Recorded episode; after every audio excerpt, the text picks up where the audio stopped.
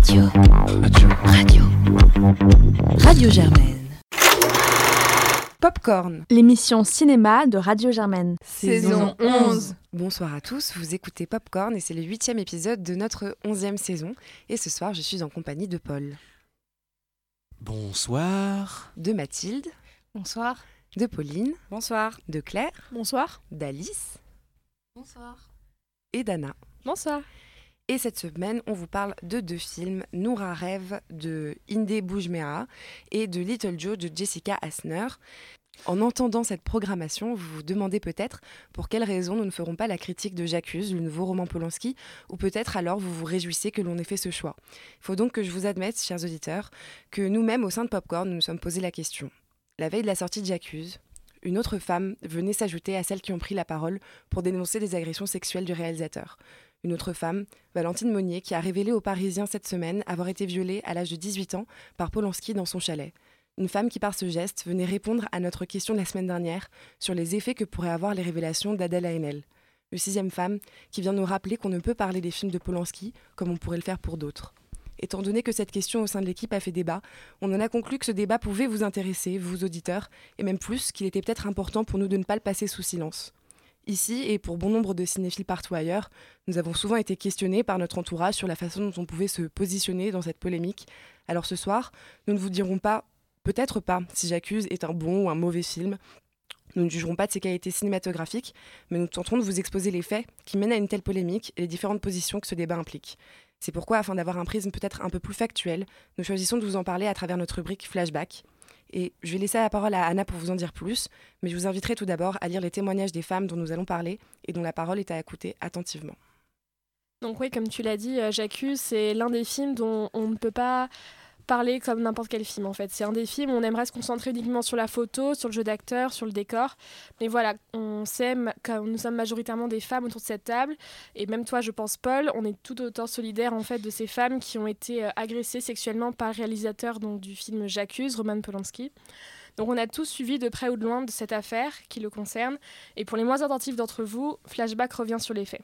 Donc le 11 mars 1977, Roman Polanski il est arrêté, accusé d'avoir drogué puis violé Samantha Gailey, une jeune fille de 13 ans, lors d'un reportage photo dans la villa de Jack Nicholson à Hollywood.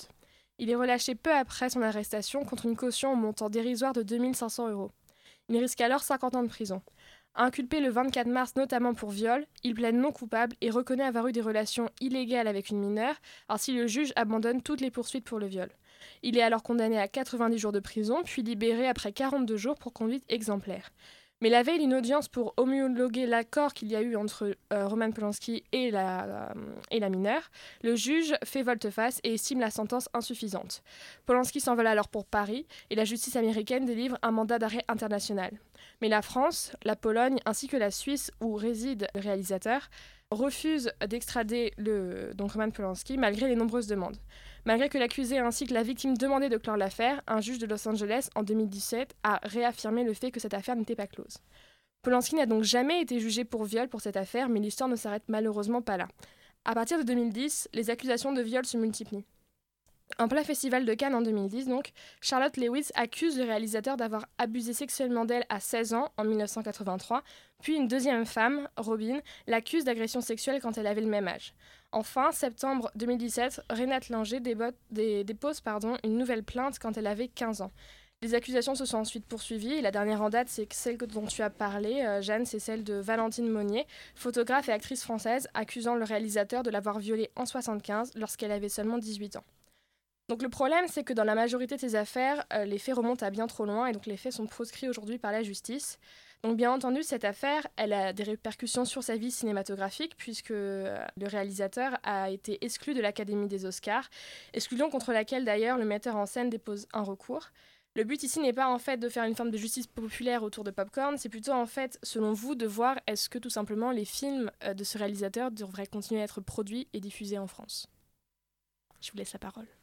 Donc je pense que, autrement dit, par exemple, pour parler de J'accuse qui est sorti cette semaine, considérez-vous qu'il faut le boycotter? Alors je sais que autour de la table, puisque voilà, on en a déjà un peu parlé, il y a des avis assez tranchés, mais Pauline, euh, peut-être que, que tu veux t'exprimer à ce sujet. Alors moi, je boycotte. de toute façon, euh, j'accuse et j'ai boycotté tous les films de Roman Polanski qui sont sortis ces dernières années. Je sais que c'est très frustrant parce que moi j'ai énormément d'amis qui travaillent dans le monde du cinéma, qui sont des techniciens du cinéma. Et ouais, ça fait chier. Je pense que tu me rejoindras là-dessus, Paul, euh, de se dire que il y a une grosse équipe, il y a 300 personnes qui ont bossé sur ce film. Pas forcément, quand on est technicien, refuser euh, un cachet comme ça. Et ça fait chier, effectivement, de voir son film boycotté. Mais franchement, ça m'emmerde, je sais pas si j'ai le droit de le dire à la radio, mais de voir que les acteurs sont encore solidaires de Polanski, que les producteurs sont encore solidaires de Polanski. Et en fait, c'est tout un groupe qui permet que ça continue et moi ça, moi, ça m'énerve. Donc de toute façon, je vais boycotter et je suis désolée vraiment pour les techniciens qui ont travaillé sur ce film. C'est un c'est un peu ça mon avis. C'est très personnel. Et moi, pour avoir vu le film, donc pour euh, des raisons autres que Popcorn, parce qu'honnêtement, s'il n'y avait eu que Popcorn, je n'aurais pas été le voir. J'avoue que quand tu arrives dans la salle et que tu vois déjà qu'il y a beaucoup de femmes, ça pose question. Moi-même, je suis une femme, donc je ne vais pas juger le fait que euh, d'autres femmes ont été voir le film, mais ça pose question parce qu'on voit le film et euh, bon, pendant le film, le film dure 2h12 et t'apprécies parce que bah le, le, film est bien fait, c'est les acteurs sont bons, c'est sûr. Et puis à la fin, en fait, tu vois affiché en grand dans une musique un peu dramatique euh, Roman Polanski. Et là, tu te dis, il y a un souci. Et là, les gens applaudissent dans la salle. Mm. Pile au moment où le nom du réalisateur s'affiche. Et là, tu te dis, hmm, c'est agréable quand même. tu te sens pas bien quand tu es dans la salle comme ça. Et en fait, j'ai lu des, des, interviews qu'a donné donc le réalisateur pendant la, bon, la, apparemment une promotion du film parce qu'elle a été annulée. Mais il disait qu'il se comparait un peu à Dreyfus parce que euh, il avait été accusé selon lui injustement et que la justice avait été rendue. Et je comprends pas honnêtement comment euh, comment Jean Dujardin, comment euh, les autres acteurs de ce film en fait, bon même s'il y a sa femme dedans, donc bon je pense que ça, ça explique pourquoi il y a un peu de solidarité autour de ça. Mais euh, je comprends pas comment les acteurs puissent euh, continuer à jouer pour lui, parce qu'il y a plein d'autres réalisateurs. Hein. Jean Dujardin, euh, je pense pas qu'il a besoin, entre guillemets, de faire des films pour gagner sa vie. Jean Dujardin, il avait dit de toute façon, il y a deux semaines, que le mouvement MeToo, ça, ça l'emmerdait, parce que on le faisait chier avec le film de Roman Polanski. Donc en fait, c'est parce qu'ils ont des, des, une façon de penser qui, qui s'accompagne et qui est en cohérence en fait avec ça. Quoi. Bah, après, donc, euh, ce, débat, c'est enfin, le débat plus large et très récurrent donc, de faut-il dissocier euh, l'homme de l'artiste. Et c'est vrai que en France, en fait, euh, je trouve qu'on a beaucoup de mal encore à, à, arriver à cette idée de se dire, bah, en fait, on va on va critiquer euh, un artiste, on va euh, ne pas mettre euh, sur le devant de la scène cet artiste et son œuvre en raison de, ses actions personnelles, alors que aux États-Unis, je trouve que ça a peut-être un côté, souvent en France, on critique le côté un peu démesuré, on va dire, de puritain. du puritain, enfin oui, ou même du jour au lendemain. Des magots parfois. Hein. Voilà, des magots du jour au lendemain, d'avoir des, des, des, comment dire, du lynchage public sur un personnage, etc. Sur un personnage public, comme ça a été le cas un peu avec Roman Polanski, vu qu'il était exclu des Oscars, mais je trouve que là-dedans, même s'il y a une forme peut-être un peu de, va dire, fébrilité de l'opinion publique en fonction de une ou, deux infos, en fait, on est quand même sur le fond, sur quelque chose, je trouve, d'intéressant. Parce que c'est vrai que, enfin, en fait, c'est, je, je vois pas pourquoi. En fait, on, devrait, euh, quand il y a une personne qui est condamnée par la justice et où il y a plusieurs témoignages euh, qui, qui, sont contre lui, pourquoi, euh, pourquoi la France, la justice française, va héberger cette personne sous prétexte que c'est un artiste? C'est vrai que c'est une idée que j'ai de plus en plus de mal à accepter. Et c'est vrai que c'est, c'est difficile. C'est difficile parce que là-dedans il y a plein de choses en fait qui sont renfermées dans ce, débat. C'est le fait qu'on accepte aussi de la part des artistes plus de choses que de la part d'autres personnes. Et si on va, et en fait là où ça m'énerve, c'est que chez Roman Polanski, c'est quand même assez clair. il y a des accusations de viol, plusieurs accusations de viol. C'est quand même des faits assez graves. Mais en fait, derrière ça, c'est de voir que même quand c'est à ce point-là grave, on a du mal à se dire en fait cet artiste on va pas le mettre devant la scène, on, va arrêter euh, de, de, le produire, on va arrêter de machin. Mais c'est que quand ça devient aussi dans des zones plus grises, on accepte, on accepte aussi complètement en fait les, choses. Et donc là, c'est vrai que voilà, enfin, je trouve que ça remet vachement en question ce qu'on peut accepter de la part d'un artiste. Euh. Non, mais et puis surtout, ce qui me frappe, c'est qu'on en est encore à considérer que euh, les victimes de viol, comme la, la, la, femme là, qui a accusé Roman Polanski de viol pendant la sortie du film, on la considère encore comme coupable, entre guillemets, parce qu'elle profite de la diffusion du film. Et n'en déplaise à certains philosophes français qui s'expriment sur les plateaux télé, pour ne pas le citer, Je suis désolée, il y a encore une culture Alain. de viol. Si tu nous entends. On t'emmerde, très clairement. Je suis désolée, mais enfin, c'est incroyable. On en est encore à considérer que la femme, elle utilise entre guillemets euh, l'histoire, alors que c'est elle la victime, et que on place toujours, donc comme tu disais euh, tout à l'heure, on place toujours en fait l'artiste sur un piédestal parce qu'il participe à la diffusion d'une certaine culture française, etc. Mais on repart juste sur des faits. C'est un homme qui a violé une femme. À un moment, il faut juste repartir là-dessus. Moi, j'irais encore plus loin, plus que euh, l'artiste diffuse la culture française, etc. On a quand même, enfin, je veux dire, euh, la lettre du voyant de Rimbaud, la fonction du poète de Victor Hugo, tout ça, c'est des, des œuvres où des artistes expliquent on transcende la vie, on montre des choses qui sont euh, voilées au reste du monde et on a un, un statut privilégié de fait parce que par notre art, on vous fait voir ce que jamais vous ne pourrez voir avec vos propres yeux. Et je pense que c'est aussi ça, c'est aussi dans cette culture-là qu'on baigne et qui fait que euh, l'artiste, on peut pas s'en priver dans une société française. L'artiste, euh, il a besoin d'avoir ce statut, d'être un peu intouchable, d'être un peu un dieu. Et j'irai plus loin que ce que tu dis. Non seulement c'est un homme qui viole des femmes, mais c'est aussi un homme qui viole des enfants. Je suis désolée, Samantha Gamer avait 13 ans au moment des faits. C'est une adolescente prépubère, n'en déplaise encore une fois à certains philosophes. Et moi, ce qui m'inquiète là-dedans, c'est qu'au-delà du fait qu'on on produise un, un film, euh, la justice française, en fait, ne s'empare pas de ce sujet. Je Ils, ça ils- peuvent pas en fait. Les, frais, les faits sont proscrits, c'est trop vieux. Et en plus, il est techniquement, il est, euh, il est suisse. Il n'est pas. Il est franco- il est franco-suisse, Quand il y a le mandat a- d'arrêt international, pourquoi Pas- la parce que France, les euh, Français n'extradient pas en fait leurs euh, citoyens, Mm. quel que soit le mandat d'arrêt.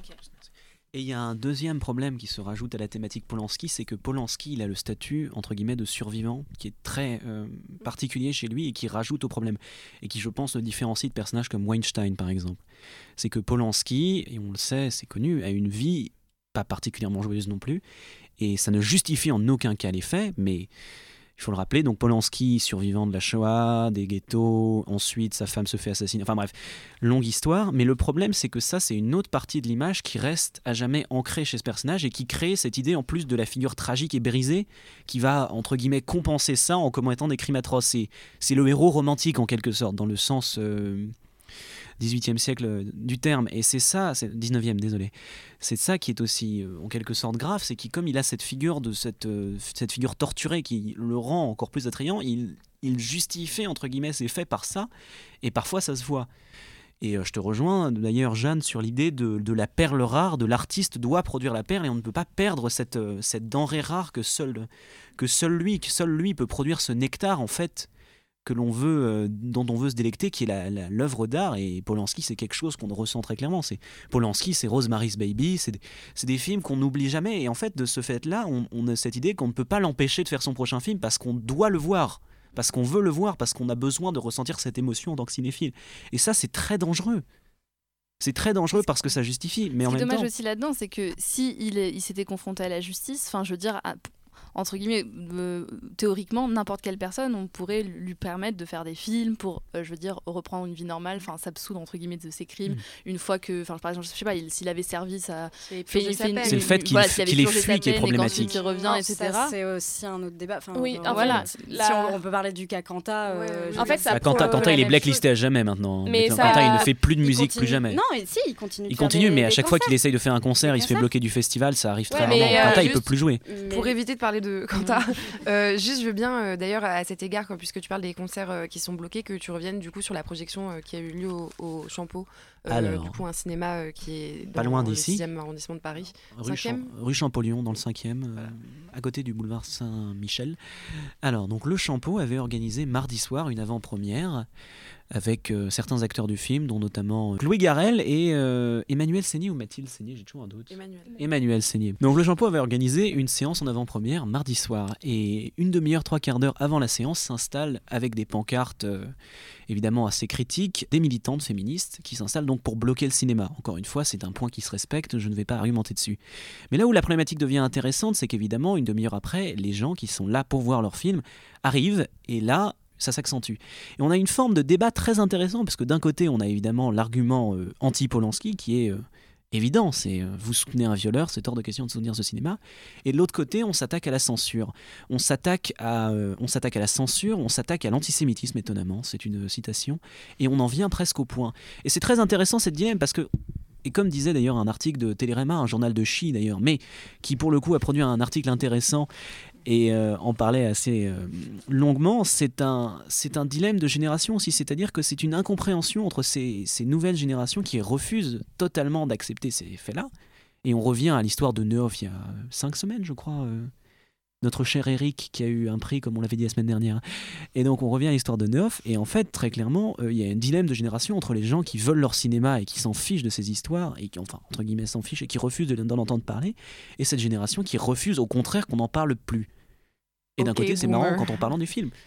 Ouais, moi, c'est. euh, Enfin, du coup, ça, ce que tu racontes fait résonne à quelque chose qui me gêne beaucoup, moi, dans cette affaire. C'est aussi le fait que, euh, à la base, le problème n'est absolument pas politique. C'est-à-dire que c'est pas. euh, on n'essaye pas de le censurer en tant qu'artiste. On, on essaye de. Enfin, on l'attaque pas en tant qu'artiste, on l'attaque en tant qu'homme qui a commis un, un crime qui est, qui est puni pénalement.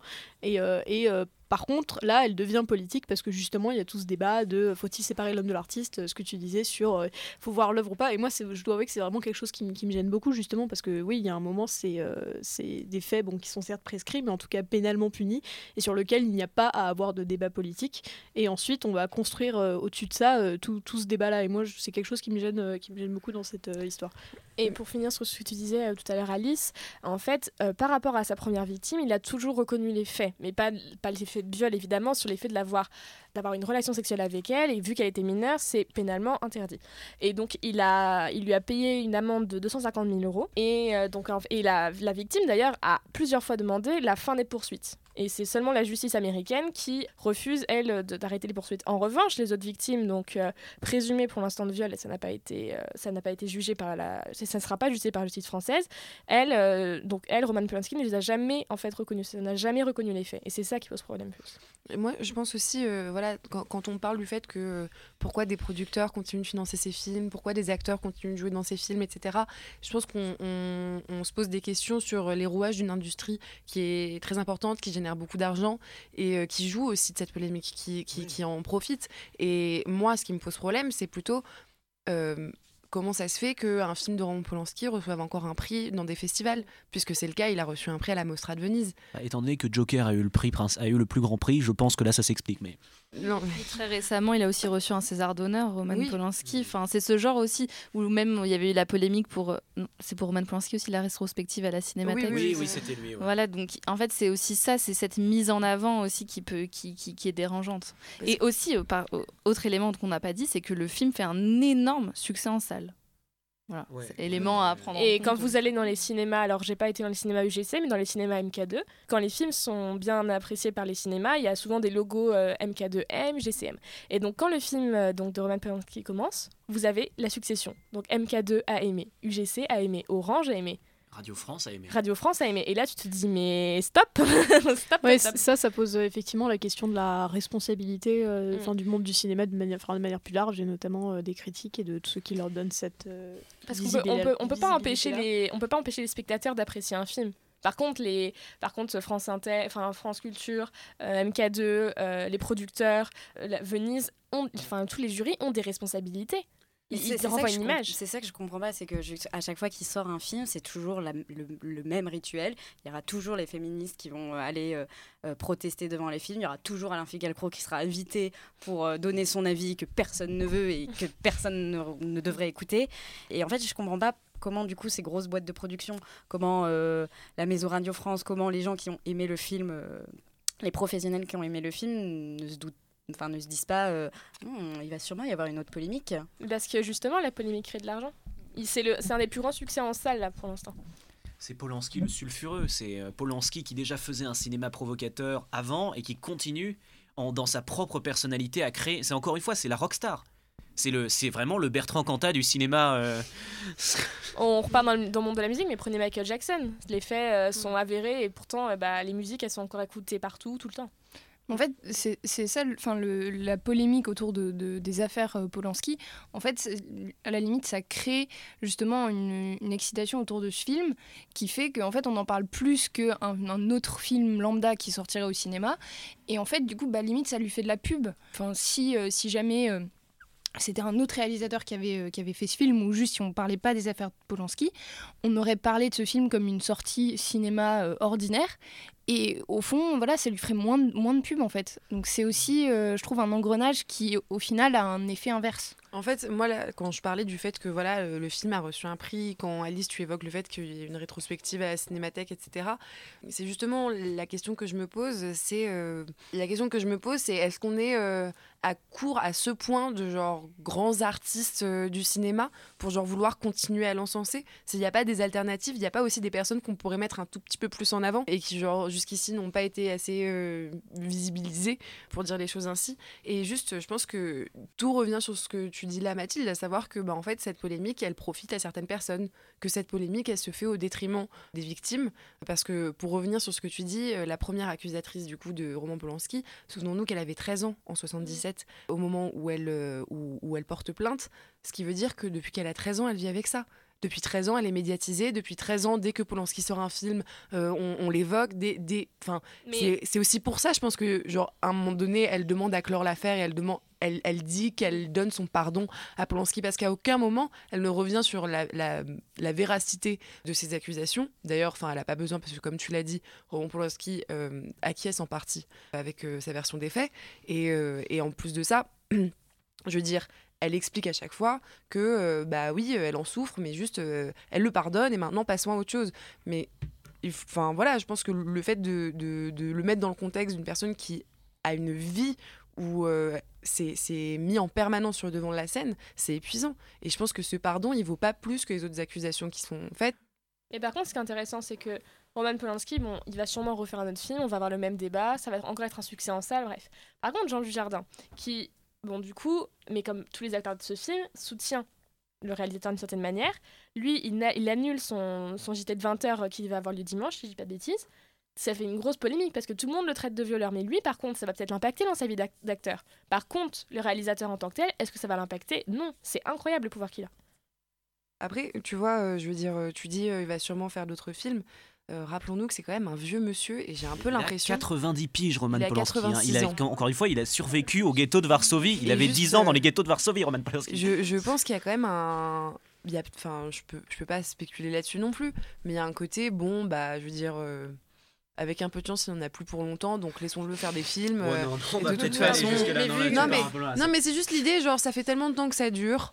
Après tout, je veux dire. euh, Ouais, mais vu qu'il va, pourquoi le mettre qu'il au va y la- passer, euh, vu qu'il va y passer, hein, au bout d'un moment, il va falloir s'en passer de ces Oui, films. Du coup, donc, euh, Non, mais on peut pas après- le faire maintenant. euh, à la limite, euh, Au- Au-delà de Polanski, je pense que c'est un vrai euh, bah, un combat culturel en fait qu'il faut mener à chaque fois. C'est une autre façon de penser. En effet, c'est d'arrêter de penser que les victimes sont là pour la gloire ou pour l'argent, etc. Pour arrêter de, de penser que les artistes sont au-dessus de tout ou arrêter parce que c'est ça qui est horrible aussi, c'est que tout le monde va remettre même en tout le monde n'a pas envie de croire ça, ces accusations. Tout le monde dit ah bah non, il a pas vraiment fait ça, homme. euh, rend- En fait, voilà, il faut qu'on réussisse à euh, changer notre regard sur les sur les artistes et sur les femmes qui les femmes ou les enfants d'ailleurs, parce que ça arrive aussi euh, chez les hommes, mais euh, qui accusent en fait euh, des, des artistes. Et, et je pense que peut-être qu'en effet, ce sera pas la dernière fois, mais qu'on continue. Et j'ai l'impression, j'espère qu'il y a quand même de plus en plus d'écho, que c'est relayé quand même ce débat, et que peut-être que ça va faire un peu son chemin.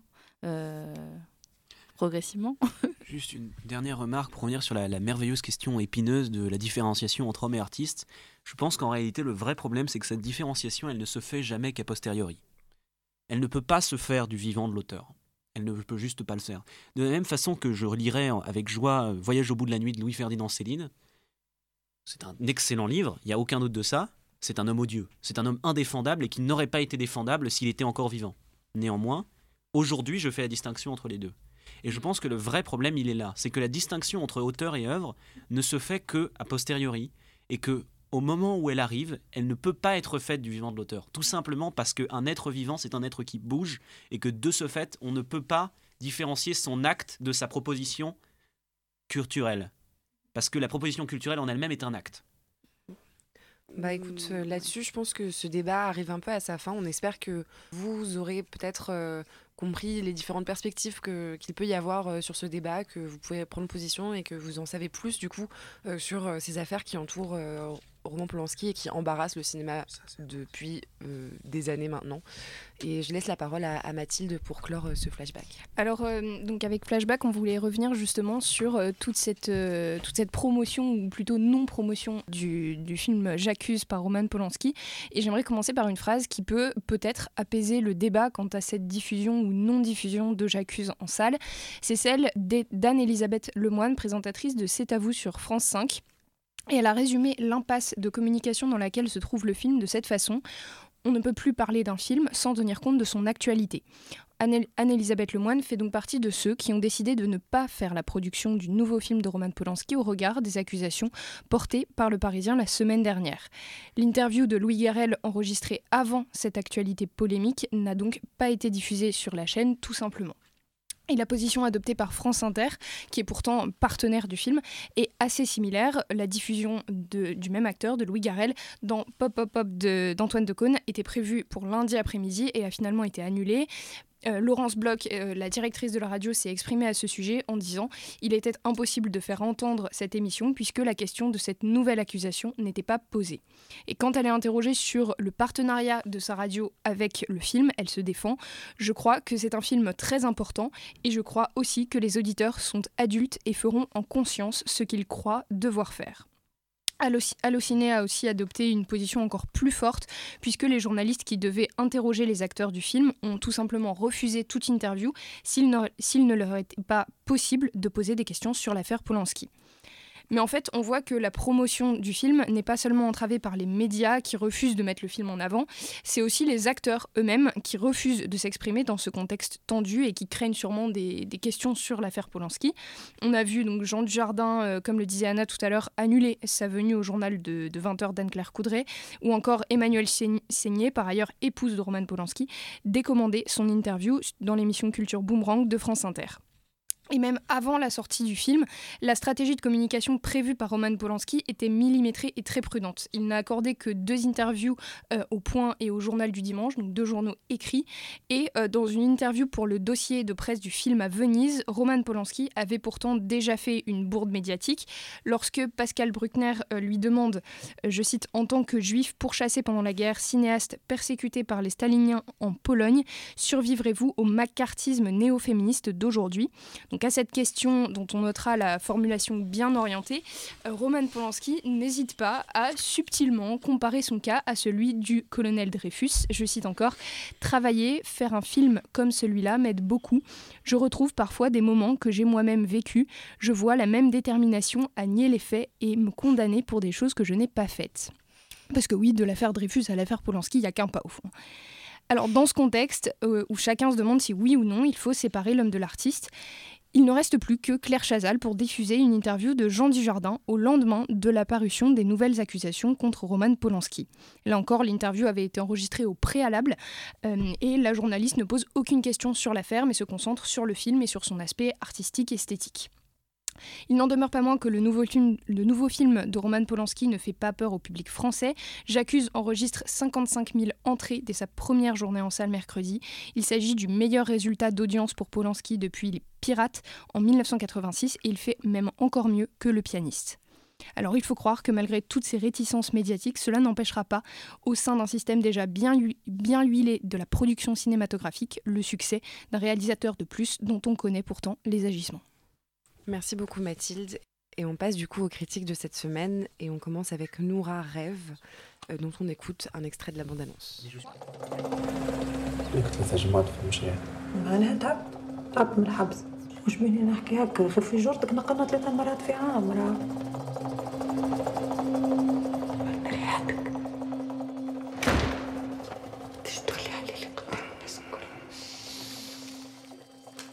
سامحني اختي استعينت الجلسة أربع أيام آخرين Donc Alice, c'est toi qui nous le présente. Oui, donc euh, Noura Rêve est un film tunisien qu'on a fini par mettre au programme parce qu'on voulait aller voir le documentaire Océan mais euh, il est diffusé en fait que le dimanche euh, dans certains cinémas, enfin dans un cinéma, au cas de Beaubourg, je crois. Mais bonne surprise, hein, euh, je spoil un peu la critique, mais bonne surprise avec Noura Rêve, donc qui est un film tunisien qui parle du, parcours d'une- femme qui est donc la mère de, trois enfants et dont le mari est emprisonné et en fait elle va commencer à avoir une histoire d'amour pendant que son mari est emprisonné avec un autre homme.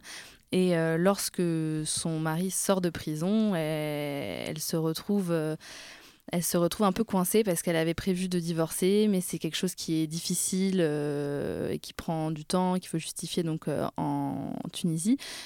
Et en fait, elle va se retrouver en fait complètement sous la coupe de son mari, à essayer de savoir comment elle va se, sortir de cette situation. Et d'un autre côté, voilà, le fait qu'elle qu'elle soit comme ça coincée euh, face à son mari va aussi changer en fait beaucoup euh, le rapport que son amant a à elle et, euh, et voilà en fait c'est l'histoire de cette femme coincée euh, entre ces deux hommes Alors, Oui. si je peux me permettre, je sais pas si tu comptais en parler, mais il y a aussi un enjeu majeur, Mhm. c'est qu'en fait, l'adultère est puni de 5 ans de prison en Tunisie. Et euh, techniquement, du coup, elle trompe son mari. Donc, il y a Mhm. aussi ça qui fait que sur ces. 5 jours, il y a cette tension, en fait, euh, tout au long du film. Voilà C'est pas que un simple triangle amoureux, en fait. c'est oui, oui, il y a, y de, il y a question, de vrais euh, enjeux. En fait, elle, a- légale elle a le droit de faire une procédure de divorce, mais euh, voilà, il faut cacher ce fait, euh, ce fait qu'en fait, c'est un, officiellement, c'est un adultère. Vous en avez pensé quoi? Pardon, je voulais juste intervenir avant. Ah. Euh, non, je voulais juste rappeler que du coup, il est réalisé par euh, Inde Boujma et euh, qui est donc euh, c'est son deuxième film et c'est une réalisatrice belgo-tunisienne. Donc euh, voilà, a priori c'est un sujet qu'elle maîtrise ou du moins euh, euh, qui est proche d'elle. Euh, donc je te laisse euh, en parler, Claire peut-être? Ouais, euh, moi du coup je vais être d'accord avec euh, l'avis que j'ai perçu de Alice, qui est que j'ai bien aimé ce film. Euh, au début, et je vous avez peut-être pensé ça en entendant le synopsis, ça ressemble beaucoup à un film à sujet, quoi. C'est-à-dire, ça va être bon, les, une femme qui se retrouve sur le système, un peu un- aspect un peu documentaire de bah, voilà, comment est-ce qu'on est-ce qu'on vit dans un système qui, qui punit l'adultère de 5 ans, et donc où il y a ce mari qui a un véritable pouvoir sur elle. Il y a tout aussi l'aspect culturel de euh, qui va tomber dessus. Et en fait, et ça, c'est pas quelque chose qui m'intéressait forcément à la base, mais au final, le sujet du film, c'est vraiment cette femme, donc Noura, qui est vraiment au centre du film, au centre de l'image, et qui est filmée avec euh, vraiment, vraiment beaucoup de douceur et, et de manière assez intelligente. Et ça empêche du coup que ce soit vraiment une sorte de film un peu documentaire et malgré le fait qu'il soit filmé d'aller enfin je pense que tout est assez euh, représenté de manière très réaliste et moi c'est quelque chose qui m'a du coup beaucoup plu euh, dans le film Ouais, enfin, pardon, c'est vrai que comme quand je parlais de synopsis, c'est vrai que tu me rappelais, Pauline, euh, un peu les, c'est-à-dire le, cadre, voilà, historique, culturel, légal de, de ce film. Mais c'est vrai que moi aussi, je pense que ce qui m'a plu, c'est que au-delà de, ce cadre et cet aspect de fond, euh, il y a vraiment en fait des, personnages, une vraie euh, narration dans laquelle on est emporté en fait petit à petit. Et je trouve le film aussi très bien construit par rapport à ça. Il y a une vraie évolution de chaque personnage. Il y a, une vraie euh, tension en fait autour de, de, de ce personnage principal, de savoir en fait qu'est-ce qu'elle va ressentir, qu'est-ce qu'elle va faire. Et en fait, je trouve ça vraiment bien réussi de, de, voilà, de dépasser en fait euh, comme tu dis l'aspect vraiment informatif que peuvent avoir parfois ce genre de films pour vraiment nous emporter dans, euh, dans, les, dans les sentiments des personnages euh, et dans, dans leur rapport en fait voilà vraiment émotionnel et de personnages de fiction en fait Mm. Bah, en fait, surtout comme c'est sur un, un laps de temps très court, ça se passe sur 4 jours à peine. Je trouve que. moi je l'ai pas ressenti ça mais c'est intéressant Bah, euh, bah, moi, je trouve que ça, tu ressens énormément la tension qu'il y a derrière, en fait. Parce que c'est. Ça, dépa ça démarre sur. De toute façon, elle a déjà son amant. Il n'y a pas de construction romancée, de euh, je découvre quelqu'un d'autre. je Trop belle scène d'ailleurs euh, à la scène où euh, la scène où elle euh, on voit qu'elle qu'elle a un amant il y a Ouais, une sorte magnifique. de gros plan sur La euh, première, l'ouverture, ouais. ouais. Mais elle est magnifique, cette femme. Enfin, c'est la première chose que je me suis dit, c'est genre, elle, elle est si belle. Mm, elle est très elle belle, est ouais. si belle. Et donc, juste, pardon, désolé, je décris le plan où, où on a, euh, on les voit en fait en, en- en gros plan et on a elle qui est dans le cou en fait de Mm. son amant et, euh, et euh, comme ça un peu en contre-jour.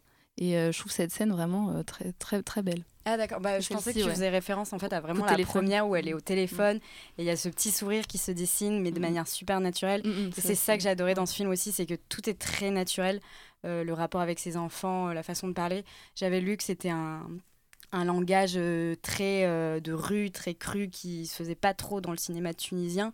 Alors donc je, ne peux pas me permettre de dire oui ça marche super bien et tout parce que je parle pas du tout euh, cette langue et je connais pas vraiment le, cinéma tunisien, mais du coup j'imagine que ça joue aussi sur le fait que le film a eu des bonnes critiques. et voilà. Et après d'un point de vue esthétique, moi j'aime beaucoup les photographies généralement dans les films et j'ai trouvé que c'était vraiment très très beau, très très belle lumière. Donc euh, si vous aimez bien regarder les images, euh, je conseille quoi. Oui, enfin justement, cette, fin, la, scène que tu as décrite, Alice, euh, où il se retrouve pour la première fois en, physique, c'est c'est aussi. Enfin, moi, je trouvais que la, les mouvements, enfin la manière dont c'était filmé, les mouvements de caméra étaient aussi très intéressants. C'est pas du tout, même si du coup le cadre est assez réaliste, assez cru même.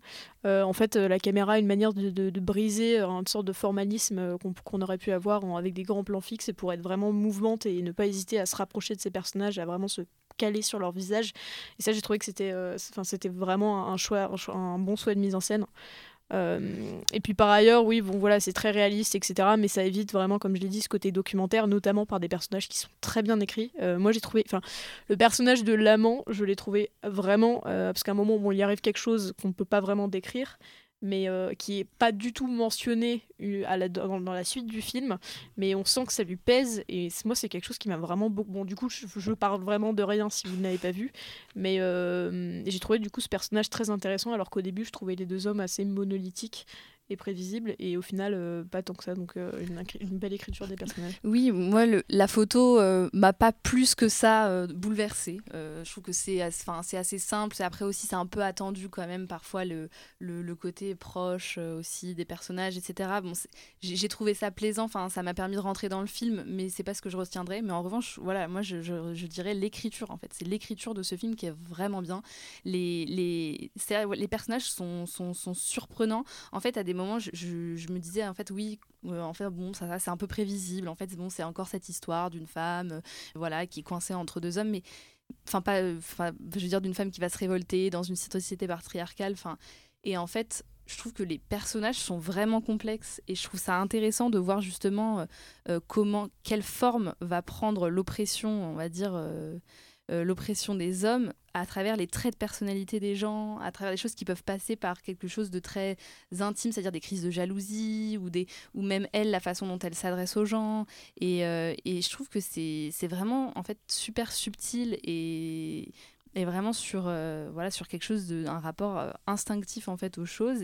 Et ça ça, ça emporte vraiment euh, en fait dans cette histoire qui voilà qui en fait est surprenante. Je crois que je me répète un peu mais donc c'était c'était un film que je conseillerais franchement.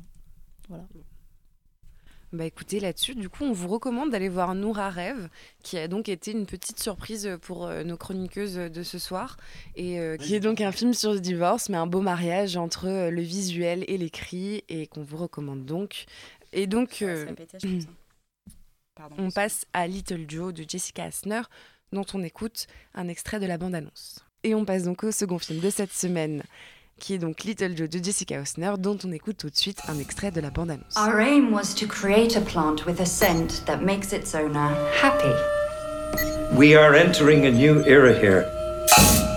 The first mood-lifting antidepressant happy plant. We've received orders from all over the world.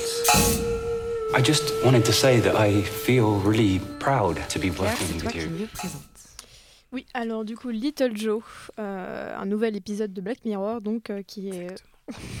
qui est, c'est pas un épisode de Black Mirror, mais ça ressemble beaucoup. Vous comprendrez plus tard. Euh, donc, qui raconte l'histoire de Alice. C'est une anglaise, une généticienne qui travaille dans un laboratoire qui qui, d'après ce qu'on en comprend, euh, produit des plantes euh, génétiquement modifiées et qui, donc, euh, et qui donc arrive avec ce nouveau projet de plante qu'elle va baptiser Little Joe en, en référence à son fils Joe, dont le but est de rendre les gens heureux par son, par son parfum et par l'entretien qu'elle va demander. Donc évidemment, comme tout épisode de Black Mirror, ça ne va pas aussi bien se, se, dérouler aussi bien que prévu et on va se rendre compte que cette plante va développer certains effets secondaires chez, chez les personnes qui s'en approchent. Et qu'est-ce que tu en as pensé, toi, Paul? Alors, j'en ai pensé plein de choses, donc ça tombe bien, j'ai plein de choses à dire. On va commencer par le début. Alors, Jessica Hausner, il faut le savoir, a écrit, euh, enfin, a collaboré avec Michael Haneke sur quelques-uns de ses scripts. Et en fait, ça se sent. Ça sent d'abord parce que c'est long, ça sent ensuite parce que c'est froid, et ça sent enfin parce que c'est atroce. Mais reprenons. Pas dans le sens mauvais, dans le sens désagréable. hein. Reprenons. Donc effectivement, c'est une histoire. Au bout d'un moment, on comprend plus ou moins que cette histoire, c'est l'invasion des profanateurs de sépulture version plante. C'est pas une mauvaise chose. Moi, j'aime bien l'invasion des profanateurs de sépulture, surtout la scène avec un chien qui a une tête humaine. Enfin, je m'égare du sujet. Reprenons. Elle l'utilise très bien pour expliquer cette espèce d'oppression sociale sur la femme, notamment la femme mariée, et elle le fait très très bien, et c'est atroce. C'est très pesant, c'est désagréable. À chaque scène où on sent un regard de personnage, toi tu devrais être marié, tu, je vois ton collègue, pourquoi tu ne l'apprécies pas, etc. Ça dure, ça dure, ça dure, ça dure, c'est très désagréable. Ça marche très bien. euh, L'ambiance extraordinairement froide, euh, la caméra qui ne fait que bouger sans jamais obtenir un plan correct. Cette espèce de cauchemar en fait narratif dans lequel on se retrouve bloqué, ça marche très bien pour une heure. Pour une heure sur une heure et demie. Pourquoi? Parce que le film a expliqué tout ce qu'il avait expliqué au bout d'une heure et qu'après ça dure un peu longtemps. C'est très intelligent, c'est très bien fait, c'est très beau. Je ne sais pas qui s'est occupé de la photographie, mais cette image absolument atrocement euh, aseptisée est assez géniale, avec toutes ces, ces- espèce, espèces de blues verte, verte gris, moche, là, euh, ces, serres euh, illuminées euh, par des espèces de, de néons rouges. Enfin, tout est parfaitement cauchemardesque et merveilleux. Les acteurs jouent de façon à moitié déplacée, mais assez géniale. Mais de toute cette idée très forte, en fait, on, ressort un peu ennuyé parce que, aussi bien et intelligent que ça puisse être, en fait, ça lasse. Mais moi, je suis pas totalement d'accord avec toi. Alors, bon, j'ai pas beaucoup apprécié le film, mais je pense pas exactement pour les mêmes raisons. Je crois effectivement, je suis d'accord avec toi et je pense qu'on pourra pas le contredire.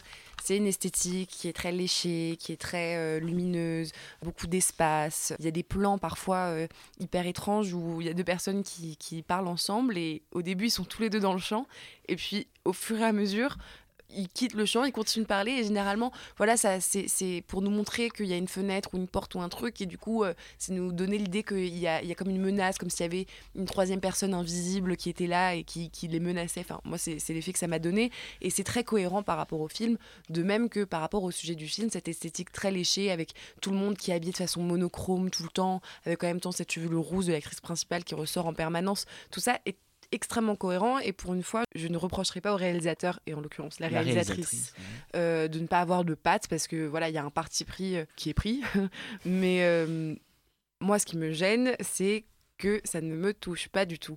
Et je pense que si ça ne me touche pas du tout, c'est parce qu'il y a un problème d'écriture. Et je te rejoins quand tu dis que le film euh, est un peu trop long, ou du moins qu'il dit suffisamment de choses dans la première heure pour que la dernière soit pas nécessaire et un peu ennuyeuse. Mais je trouve surtout que les, les, les dialogues euh, sont pas euh, cyniques. euh, je trouve que ça, en fait, ça, ça manque d'humour noir. C'est, ça manque d'une sorte de, de, de- d'ironie, euh, de sarcasme qui rendrait le tout un peu profond. Là, on a l'impression qu'on nous fait une sorte de. C'est très didactique. C'est ouais, très, très on nous fait une sorte de, de, de fable, de, de fable anticipatrice sur fond de pub Ikea. Et bah du coup, moi, euh, très vite, je décroche parce que on, on, on m'appelle pas assez euh, en tant que spectatrice. Mais qu'est-ce que tu C'est qu'est-ce que super tu dommage parce que l'idée en fait de base est, est plutôt intéressante quoi, la Mm. dictature du bonheur et euh, on va faire du peu de la peur, on va vous faire peur avec du rien, ce qui peut marcher dans un film, il y a aucun souci, genre euh, la peur c'est aussi le fait de se sentir mal à l'aise, mais juste là ça marche pas. Et moi je suis sortie de ce film, je me suis dit en fait ça c'est un Wes Anderson mais sous Xanax quoi. Genre enfin Ou un ne que moins violent. Ouais, enfin ou un épisode de Black Mirror. Mais alors encore plus au En début moins j'étais britannique. vraiment, Non, c'est assez britannique. Ils parlent tous avec un putain d'accent. Ah non, Ouais, non, c'est assez britannique. Ils ont pas l'humour anglais, ils sont plus proches de l'humour Ouais, allemand, si je puis me permettre. ouais, c'est plus proche, c'est plus proche de Derrick que de Blackadder. Ça, on est d'accord. Et mais- ouais, j'étais hyper euh, motivée, enthousiasme. Je me dis, allez, écoute, euh, c'est super beau, vas-y, ça va être trop cool, genre de belles photos. Mais ouais, effectivement, au bout de 40 minutes, euh, j'en avais marre. En plus, c'était 22 heures. J'étais à la scène, euh, la, la séance de la dernière. Et je crois que ce qui m'a tué dans ce film, c'est cette scène absurde de la bagarre euh, avec son fils. qui est Oh enfin, l'une Oh des là là. alors en fait, du coup, euh, donc cette fleur, euh, cette fleur provoque un changement de, de réaction. hein. Les, les gens qui aspirent le pollen ne sont plus eux-mêmes. Et euh, donc la mère, elle est confrontée au changement euh, comportemental de son fils, de son adolescent, qui s'appelle Joe. Et euh, à la base, on pourrait dire non, mais il est, euh, adolescent, donc c'est sa crise de la- l'adolescence et tout. Et en fait, effectivement, à un moment, il dit, il, dit euh, Je veux aller vivre chez mon père, d'une façon très froide et très directe. La mère lui dit Je refuse. Euh, le garçon, donc euh, vexé, se lève de table, sort du champ. On comprend, euh, donc la mère aussi sort du champ, on comprend qu'elle euh, qu'elle le rattrape et qu'il y a une, une- comment dire, un conflit entre Une les deux, altercation. une altercation. Et là, la caméra se tourne vers eux et c'est comme si la caméra se tournait, que le- la réalisatrice avait dit top. Et donc il y a cette espèce de laps de seconde où il se passe rien. Et après, genre, il la tire et elle tombe de manière hyper dramatique comme un joueur de football italien. Et, et tu comprends pas ce qui vient de se passer en fait. C'est. surtout, il y a une forme. En fait, moi, ce que je trouve, c'est que à- en permanence, le film essaie de justifier ce qu'il euh, ce qu'il propose. C'est-à-dire qu'il y a ces changements comportementaux. Je trouve que c'est traité de façon intéressante parce que justement, les, les gens euh, deviennent pas euh, totalement fou alliés euh, et, et déments. Les gens deviennent juste chelous. Genre, ils commencent à avoir des comportements euh, qui diffèrent de ce qu'ils sont. Et à un moment donné, il y a une phrase qui est assez juste qui est. euh, c'est comme si genre je jouais mon propre rôle et que j'étais un personnage de théâtre et c'est ça et, effectivement l'idée est intéressante mais comme en fait ça provoque pas grand chose mine de rien et ben ils sont forcés tout le temps d'en faire un peu des caisses avec bah, typiquement ce truc de euh, genre le fils qui va genre limite cogner sa mère alors que dans la scène il n'y a pas de ça, ça- Elle ça marche pas, se cette scène. justifie Pour moi, elle marche pas du mais tout. ça passe aussi par d'autres choses pour justifier euh, aussi la démarche voilà de cette euh, euh, phytogénéticienne euh, qui continue de de sa de qui continue de s'efforcer dans euh, à soutenir sa plante etc euh, malgré euh, les reproches éventuels des autres il y a tout le temps un truc qui revient mais non cette plante c'est ton enfant mais c'est fait- Toute c'est- la- en fait, toute- c'est un parallèle évident que genre elle, elle projette dans cette plante beaucoup plus que genre ce qu'on projette dans des plantes d'habitude. Mais le fait de le formuler, ça devient grossier et genre ça, ça devient lourd. Et c'est pour ça que je dis, euh, si le film avait eu plus d'humour, s'il avait eu un peu de second degré et, et, et que justement il y avait eu des situations loufoques qui seraient nées de ces changements comportementaux, je pense qu'il serait mieux passé. Ouais, c'est. euh, Enfin, moi, je vous rejoins. Moi, j'ai été vraiment déçue parce que pendant les 10-15 premières minutes, je me suis dit, waouh, mais ça va être trop bien. Enfin, genre, euh, moi, j'aime beaucoup ce côté, c'est full Britishness, mais moi, ça me gêne pas du tout. Et, euh, et l'histoire, de base est vraiment intéressante, quoi. Cette espèce d'invasion lente avec des plantes qui changent imperceptiblement le comportement des gens. Moi, je trouve qu'il y a vraiment moyen de construire une tension là-dessus, sauf qu'on la ressent pas du tout parce que le film est bavard. Moi, c'est, enfin, vraiment, je, je dirais pas allégorique ni rien, je- je dirais juste qu'il est bavard, c'est-à-dire qu'il explique tout, tout le temps. Il, il, il part dans- en plus, son explication part dans tous les sens, donc c'est même pas clair. Il y a un moment où euh, la, la- la- la- personnage principal se trouve à court de gens à qui euh, donner ses explications. Du coup, elle va voir sa psy, elle lui explique tout. Euh, Enfin, c'est vraiment. euh, ouais, non, il était juste bavard et, et chiant. Et c'est dommage parce que vraiment, il y a tout pour. Enfin, l'espèce d'esthétique aseptisée, c'est vraiment le, le cadre idéal pour construire une tension grandissante. Il y a. Enfin, les acteurs. bon, l'actrice principale a eu, le, le- a eu le- un prix pour son interprétation à Cannes, d'ailleurs, ça m'échappe totalement. Mais ça, ça n'a Euh, aucun sens. ça, Vraiment, je voilà, me suis tout du long. moi ça m'est, incompréhensible. Mais euh, ouais, moi j'ai l'impression d'être vraiment passé à côté de quelque chose, enfin, d'avoir un gros raté parce que bah, c'est, c'est mal écrit, c'est, ça, ça dit et ça ne montre jamais. Non, mais ça, et, et la métaphore de la maternité, euh, tu l'as soulevé, Jeanne, mais vraiment, il y a un moment où c'est plus possible, quoi, avec la, la collègue, le chien, etc. Enfin, ça s'éternise. euh, à chaque fois qu'on parle de quelque chose, c'est une nouvelle forme de métaphore de la maternité, choisie entre ses enfants, et ça va jusqu'à la scène finale que je vais pas raconter, mais la dernière réplique est vraiment pas possible. Bah, mais par contre, l'animation des fleurs est bien. Ça, c'est très très drôle. Le- les petits trucs qu'ils ont fait avec leurs fleurs qui éclosent, ça, c'est très très marrant. Ah, et je points aussi qu'il y a une musique qui est intéressante, la, la bande son et La- la beaucoup de belle, percussions, euh, des choses comme ça qui sont un peu décalées. Des bruits de euh, chiens. Qui euh, aussi. Et Ouais, mais trop. bon, C'est dommage, c'est Trop. dommage. En fait, j'ai trouvé qu'il y en avait trop. Oui, quoi. il y en avait trop, mais ce que je voulais trop, dire, c'est que trop. tout comme cette esthétique euh, très aseptisée, ça aurait servi une vraie tension dramatique, ça aurait servi euh, une montée en puissance euh, dans l'angoisse, euh, etc. Et en fait, euh, bah, comme tu le dis, euh, ça, ça, ça dit tout et ça ne montre jamais rien. Et je pense que malheureusement, on est unanime ce soir à Popcorn. Euh, mais malgré tout, on reconnaît tous euh, quand même euh, un très beau travail visuel. Donc peut-être euh, si, si, ça vous, si visuellement vous êtes attiré par le film, allez le voir. Euh, et euh, ne serait-ce que pour vous faire votre propre avis.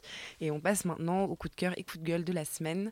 Et Alice, c'est toi qui commences. Oui, alors euh, après cette émission un peu euh, intellectuelle, je vais redescendre le niveau, euh, puisque j'ai regardé sur Netflix une émission vraiment géniale qui s'appelle Rhythm and Flow. Je sais pas si vous en avez entendu parler, c'est une sorte de nouvelle star, on va dire, où on, recherche un incroyable talent euh, version US euh, pour rechercher la prochaine, prochaine star du rap avec euh, en, en jury Cardi B, T.I. et Chance the Rapper. Et franchement, ça envoie du lourd. Euh, les premières minutes du premier épisode sont un peu chiantes, etc. Mais, euh, mais en fait, c'est vraiment, vraiment génial parce que les, les, déjà, les, talents sont, sont forts. Il y a quelque chose, bon, bien sûr, de très systématique dans les épisodes à mettre en avant euh, la vie personnelle, dramatique de tout le monde, la difficulté à, à joindre les deux bouts, à vivre avec. ils ont tous vécu des trucs horribles dans leur vie, mais n'empêche que c'est, en fait, c'est, vraiment, en fait, comment dire. Euh, ça te booste, tu as une sorte d'esprit américain en disant euh, tu peux y arriver à la force du travail, euh, crois en toi euh, et confiance en toi. Et franchement, dans ce mois de novembre assez stressant, euh, je vous conseille de, de, voilà, de passer un bon moment euh, à, à, voilà, à vous dire que en fait, tout est possible euh, dans un monde euh, où en fait on écoute du rap et où, euh, et où c'est où c'est marrant et où en plus Cardi B est complètement bourrée euh, à tous les épisodes à dire tout ce qu'elle pense de tout le monde et, euh, et voilà c'est vraiment marrant et je trouve que je trouve que ça vaut le détour. Voilà Rhythm and Flow. Bah merci beaucoup. Mathilde peut-être? Euh, alors moi, je voulais revenir sur la thématique euh, des films euh, historiques. Euh, on avait justement hésité euh, à, à en parler dans Flashback. Euh, et un film que j'ai vu l'année dernière, euh, Mary Stewart, qui était un peu, enfin, gros blockbuster euh, hollywoodien, mais euh, qui représente euh, pour moi un peu tous les films tous les films historiques qui sont romancés comme ça au, cin- au cinéma et tous les tous les événements et tous les aspects de l'histoire qui sont racontés au cinéma de façon plus ou moins fiable et, et, véridique. Et donc en fait ce, film moi quand je l'avais vu donc c'est enfin il se concentre donc sur le règne de, de Mary Stuart et sa rivalité avec Élisabeth d'Écosse de d'Angleterre pardon et en fait, euh, j'ai trouvé euh, euh, l'ensemble du film assez artificiel, où les, costumes étaient. Enfin, je trouvais qu'il n'y avait aucun, aucun intérêt, que la, la relation entre les deux personnages principaux était assez fausse et, pas bien construite, que ce soit au niveau des jeux d'acteurs ou au niveau de l'écriture, que l'écriture du film n'était pas claire. Et au-delà de ça, que les, événements historiques étaient mal, mal amenés, mal racontés. Et, et j'ai trouvé ça en fait assez symptomatique d'un certain nombre de, de- de périodes historiques qui font l'objet de, de films euh, qui paraissent au cinéma et euh, euh, où en fait on, on- on se dit euh, bon bah on va en apprendre plus sur une période et, et voilà. Et en fait c'est, souvent très romancé et très enfin et au final on sait plus trop quoi, quoi croire. Et, euh, et voilà moi je, je, je suis pas trop fan de, ce type de film là donc voilà. Ben, gros coup de gueule alors et, et Voilà. on passe à toi Pauline Euh, moi, je vais passer un coup de gueule contre les gens qui passent des coups de gueule euh, contre Marvel, euh, qui a annoncé que le prochain héros, enfin l'un des héros principaux Marvel serait gay. Et du coup, forcément, les gens sont pas contents. Et bah, je leur dis, bah arrêtez. Vous êtes vraiment. Soyez contents. Vous êtes pas gentils. vous êtes pas gentils. euh, laissons un peu de diversité dans les films, euh, les gros blockbusters. Et mon, ouais, et mon coup de cœur, c'est euh, bah, c'est les un an des Gilets jaunes, donc euh, je vais parler un peu euh, révolution, révolte et mécontentement, avec un film qui parle pas du tout des Gilets jaunes, c'est un documentaire. Ça s'appelle L'époque euh, de Mathieu, Ah, on l'a chroniqué Mathieu Barret, Barret, donc Barret. Un petit doute sur, euh, sur la prononciation. Donc l'époque, Il y a un Mathieu truc Barret. avec la prononciation aujourd'hui, je crois. Il y a un vrai truc. Que vous avez chroniqué, donc je vous invite à écouter l'émission où vous en avez parlé, mais voilà, que j'ai découvert cet été au Festival de couture euh, de journalisme. Enfin, la couture, c'est le nom de la ville. Ah, d'accord. Et- oui, parce que sinon, il n'y a pas de rapport. C'est dans le sud-ouest, euh, très sympa. Voilà, et donc il y a un joli documentaire très très bien réalisé, très beau et très touchant, euh, qui parle des jeunes de la nuit de Paris, à l'époque euh, que l'on vit euh, après euh, les attentats de Charlie Hebdo. Bah, merci beaucoup Claire peut-être? Oui, alors donc pour, terminer, pour continuer dans la lignée des films euh, british, euh, moi je vais conseiller une, une série que j'ai découvert récemment et que j'ai dévorée euh, d'un coup, qui s'appelle Fleabag euh, Yes. de Phoebe euh, Waller-Bridges. Bon, ça va, j'ai les. Meilleure Je série du pense que monde. je vais continuer à m'entendre avec les chroniqueurs. Donc, euh. donc je mets un gros coup de cœur sur cette série. Donc euh, c'est euh, c'est donc deux saisons jusqu'à maintenant. La deuxième est un bijou. Euh, et donc ça raconte l'histoire euh, donc de un- d'un d'une per- d'un personnage qui n'est pas nommé, incarné par euh, également euh, Ph- Phoebe Waller-Bridges qui a également euh, écrite et réalisé euh, la série. Ça s'appelle pas Fleabag Bah alors, c'est une théorie, mais euh, ça n'a jamais été confirmé directement. Euh, et donc, euh, c'est les frasques de donc, cette londonienne qui vit dans une famille de psychopathes, euh, enfin de, de tarés. Enfin, c'est c'est tout, tout est à la fois extrêmement. Enfin, le trait est extrêmement forcé pour tous les personnages, mais d'un autre côté, il y a vraiment une sincérité et une. une- Enfin, une- tout est paraît complètement vraisemblable. Euh, et euh, c'est il y a d'un côté ce, trait de comédie qui est beaucoup joué avec le fait que la- la- l'actrice principale brise sans cesse le, le quatrième mur avec euh, ce sarcasme tout anglais dont, Little Joe a cruellement manqué d'ailleurs, mais qui rend tout ça vraiment beau et qui en plus arrive à, à- avoir des, des moments dramatiques dans sa série qui sont vraiment très très bien menés et très touchants. Euh, moi, la, la- la- la fin de la saison 2 m'a mis complètement euh, par terre, mais, euh, mais euh, du coup, voilà, je vous conseille, euh, je vous conseille cette petite série. En plus, c'est 20 minutes par épisode, donc ça se, ça se fait tranquille.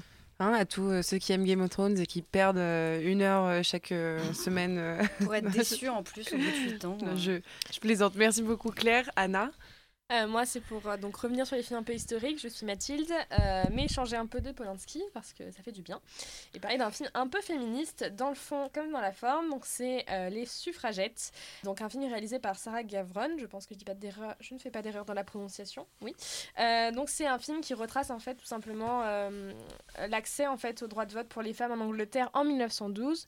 Et donc, on suit plusieurs femmes, mais surtout une qui s'appelle Maude, euh, qui est une jeune femme ouvrière, mère d'un enfant, et elle doit avoir, je pense, 23-24 ans, pas plus que ça. Et on la voit en fait, euh, donc au départ, regarder un peu les débats sur les suffragettes de loin, et peu à peu s'impliquer dans le mouvement, prendre conscience de ses droits, de ce qu'elle est capable de faire. Et pour sa liberté, pour l'égalité en fait entre les hommes et les femmes en Angleterre, elle met vraiment tout en jeu, elle remet tout en cause, elle remet en cause sa famille, euh, puisque son mari en fait, au vu des risques qu'elle prend, décide en fait de lui interdire tout simplement de voir son enfant, euh, sauf à quelques moments du film, et euh, elle va aussi donc remettre en cause son travail puisqu'elle va se faire renvoyer, vu que son, son patron en fait refuse qu'elle voilà, défende ses idées. Mais en tout cas, un film à voir et à revoir pour se rappeler que les femmes ont leur place dans la société et qu'elles doivent être entendues. Bah écoute, euh, très bon euh, coup de cœur, euh, très dans le thème de, de cette émission et dans l'esprit de Popcorn.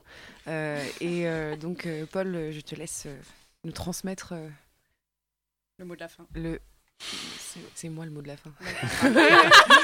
La loi, c'est moi. C'est moi. Non, je te laisse nous transmettre ton coup de cœur, coup de gueule.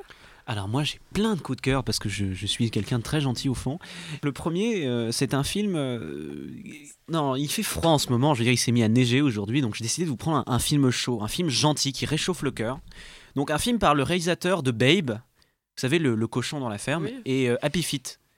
Donc je vous conseille Mad Max Fury Road de George Miller, un film sorti en 2015 qui a, comme on le lit dans le milieu, vraiment un super rythme parce que vraiment c'est génial c'est génial c'est super bien écrit c'est euh, c'est merveilleux les personnages sont fantastiques ça s'arrête jamais les scènes d'action sont montées au millimètre près Euh, je veux dire, il y a une scène de combat sur voiture à la fin qui est merveilleuse. Ils ont construit la plupart des voitures pour le projet. Ça a pris des années à être fait. Il y a une voiture qui a des speakers dessus et il y a un type qui est accroché à des espèces de cordes de bungee jump et il a une double guitare qui crache du feu. Voilà. Et Voilà. le micro crash aussi. Voilà. Donc voilà, donc je, je vous conseille ce film pour tout un tas de raisons. Regardez-le avec des speakers très très forts, à plusieurs, avec du popcorn si nécessaire. Franchement, deux heures de plaisir. Maintenant, mon deuxième coup de cœur, parce qu'il fallait que je réponde au moins en partie aux thématiques soulevées au cours de cet épisode, donc c'est une série anglaise, moi aussi. Une série qui est, je pense, l'une de mes séries préférées, une grande série, qui a été annulée au bout de deux saisons malheureusement, qui s'appelle Utopia, que vous connaissez peut-être, qui est euh, une série géniale, autant visuellement que dans l'écriture, qui je pense, qui d'ailleurs va être bientôt, euh, enfin, euh, le projet de remake américain a été validé et va être supervisé par euh, l'auteur de Gone Girl, dont le nom m'échappe momentanément.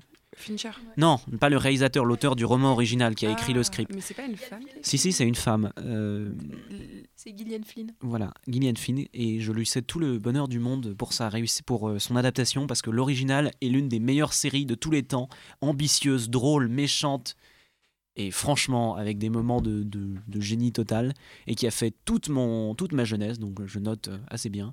Donc je vous conseille Utopia, ça fait, six, ça fait 12 épisodes au total de 50 minutes chacun. La soundtrack, enfin la musique est l'une des meilleures soundtracks jamais composées pour une série, je l'écoute de temps à autre encore euh, dans ma salle de bain. Voilà. Je l'écoute de temps à autre aux toilettes. C'est ça la dernière Bon. Bah écoute, merci beaucoup et euh, je finirai avec un coup de cœur qui n'a rien à voir avec les thématiques de cette émission, qui est euh, Panic at Middle Park, film de Jerry Schatzberg qui est sorti en 71 et qui est un film qui est sincèrement un des plus beaux films euh, comédie romantique que j'ai vu parce que c'est un- un film d'une douleur euh, inouïe euh, qui raconte en fait l'histoire de un très jeune Al Pacino. Donc c'est aussi pour ça que j'aime le film et euh, de sa d'une jeune fille qu'il va rencontrer dans New York et de leur addiction à l'héroïne. Et donc tout de suite ça devient un film moins joyeux mais c'est extrêmement touchant, extrêmement bien fait. C'est un film très, euh, très intimiste et euh, très euh, joli, tout en traitant bah, du coup bah, de sujets très graves. Et euh, j'encourage tout le monde à le voir. Euh, j'encourage en tout cas euh, tous ceux qui euh, aiment les comédies romantiques parce que c'est un film d'une très grande qualité. Et voilà. Et donc, euh, merci beaucoup de nous avoir écoutés. Comme je l'ai dit la semaine dernière, et pas suffisamment les fois précédentes, vous pouvez nous parler à travers notre page Facebook Popcorn Germaine. Vous pouvez nous parler sur notre page Instagram euh, Radio Popcorn. On sera ravis de savoir ce que vous pensez des films dont on parle. On sera ravis que vous nous disiez ce qui vous a plu au cinéma, ce que vous voudriez qu'on voit. Et d'ici là, on vous dit bonne soirée. À la semaine prochaine. Bonsoir. Bonsoir.